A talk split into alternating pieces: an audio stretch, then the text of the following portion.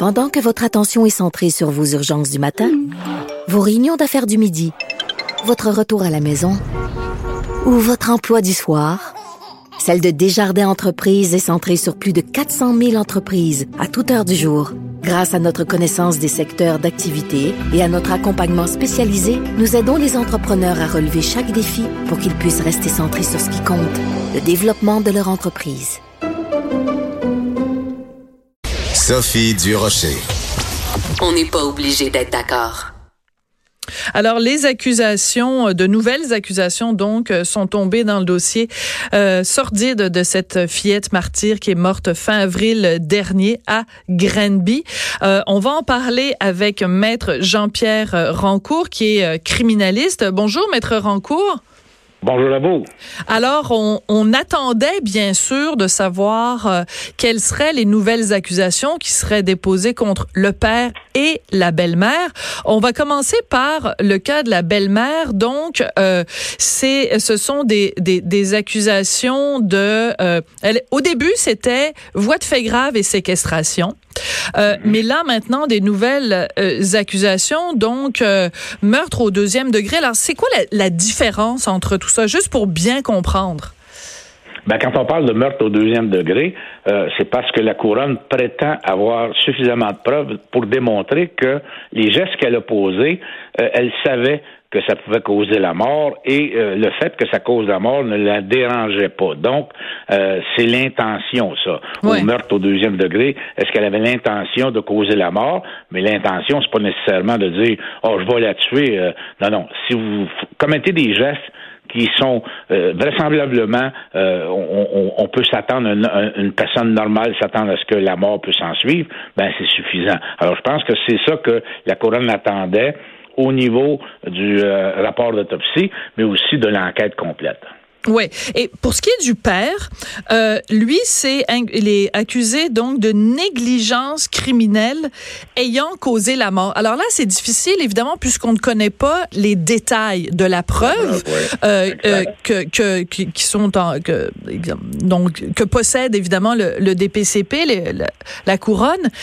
Mais comment on peut établir, mettons que deux personnes sont impliquées dans la mort d'un enfant. Donc, il y a le père qui est présent, la belle-mère est présente comment on fait la différence entre ce que il y en a un c'est euh, meurtre au deuxième degré, l'autre négligence criminelle.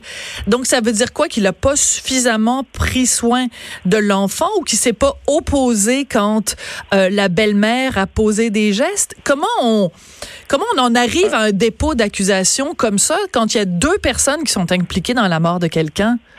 Un peu ça. Euh, vous savez, euh, lui, euh, je pense que la couronne a décidé qu'il n'avait pas cette preuve pour démontrer qu'il avait commis des gestes, sachant que ça pouvait causer la mort. Mais il a été probablement la preuve le démontrera, mais négligent dans la négligence criminelle, en omettant, par exemple, parce que la négligence criminelle, c'est pas nécessairement et uniquement le fait de, de, de poser un geste, mais en omettant de poser un geste qui pourrait prévenir la mort de quelqu'un.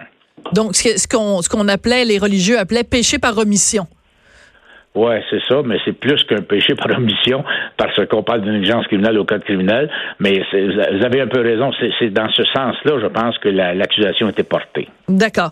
Euh, ce qui est euh, particulier dans ce cas-ci, c'est que il y, a vraiment un long laps de temps qui s'est écoulé entre les premières accusations et les accusations qui tombent aujourd'hui.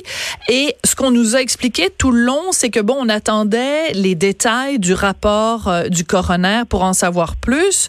Euh, Est-ce que c'est habituel que ça prenne autant de temps entre parce qu'on se rappelle au début, c'était uniquement le père, c'était des accusations de séquestration, abandon d'enfants et de pas avoir fourni les choses euh, nécessaires à, son existence, à sa propre fille.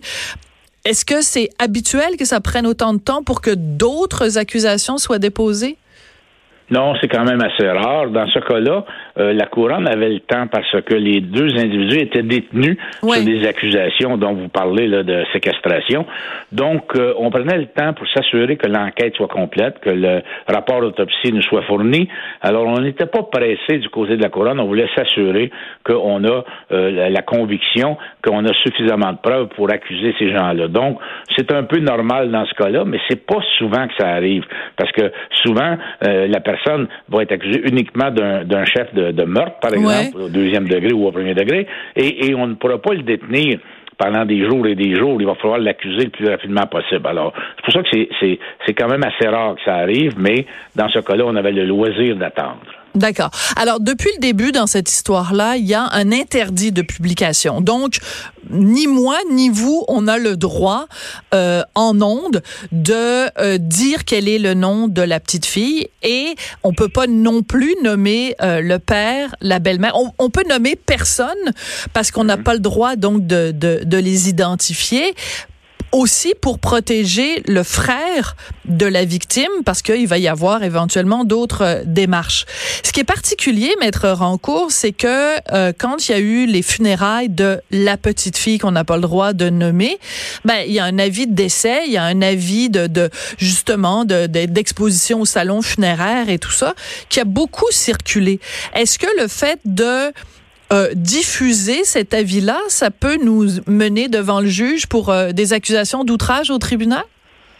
Oui, absolument. Ça aurait pu arriver, mais n'oublions pas que euh, depuis le début des procédures, lors de la comparution, lors de, l'enquête sur la mise en liberté, le tribunal s'est ouvert. Hein. la, population pouvait aller euh, s'asseoir dans la salle, et d'ailleurs, c'était plein de monde, qui peuvent, eux, identifier ces gens-là. Alors, c'est difficile de faire la part des choses, et je pense que le DPCP a décidé de ne pas accuser, euh, parce qu'il y a eu diffusion, par exemple, euh, au niveau du salon mortuaire, de ne pas accuser, parce qu'il y a quand même beaucoup de gens qui connaissent les, les, les intervenants là-dedans, et la petite fille, et le père, et la belle-mère.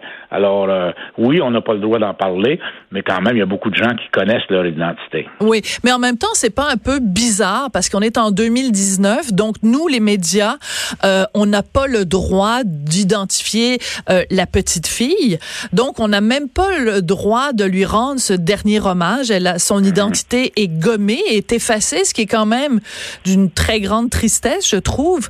Et en même temps, sur Facebook, sur Twitter, n'importe qui et son voisin peut ils peuvent, eux, diffuser l'information, même la photo de la petite fille. Il n'y a pas un petit peu un retard du système euh, euh, judiciaire ou juridique par rapport à la nouvelle réalité des, des, des médias électroniques, des médias sociaux?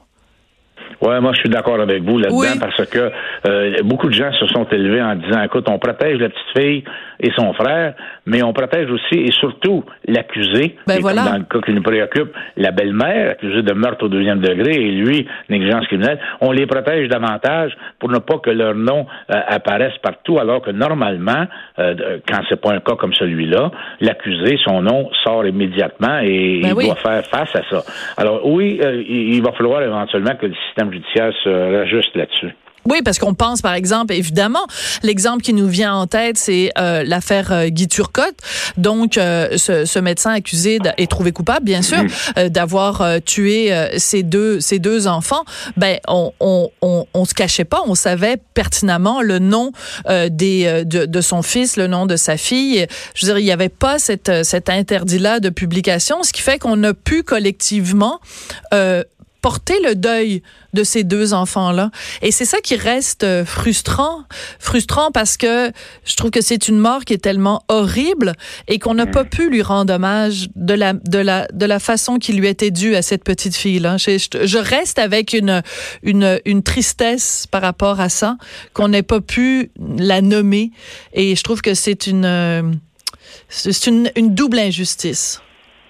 Oui, vous avez raison. Euh, dans le cas de Turcotte, évidemment, les deux enfants étaient décédés. On n'avait pas personne à protéger. Dans ce cas-ci, ben, on veut protéger le petit gars. Euh, probablement que c'est ça. Mais euh, vous avez raison. C'est un peu injuste qu'on ne peut pas rendre hommage à, à cette petite fille-là qui est décédée dans des circonstances qu'on connaît. D'accord. Elle n'a pas eu de vie et, euh, et dans, à son dernier repos, on peut même pas euh, lui donner un visage ou un nom. Ça reste quand même euh, assez assez intrigant. Euh, Maître Rancourt, merci beaucoup d'avoir pris le temps de nous donner un cours de, de loi 101. Ça me fait plaisir. merci beaucoup. Vous êtes un très bon un très bon pédagogue. C'est très très apprécié. Ça fait plaisir. À la prochaine. On prend une petite pause et on se retrouve sur les ondes de Cube Radio. Vous écoutez. On n'est pas obligé d'être d'accord. Sophie Durocher. On n'est pas obligé d'être d'accord.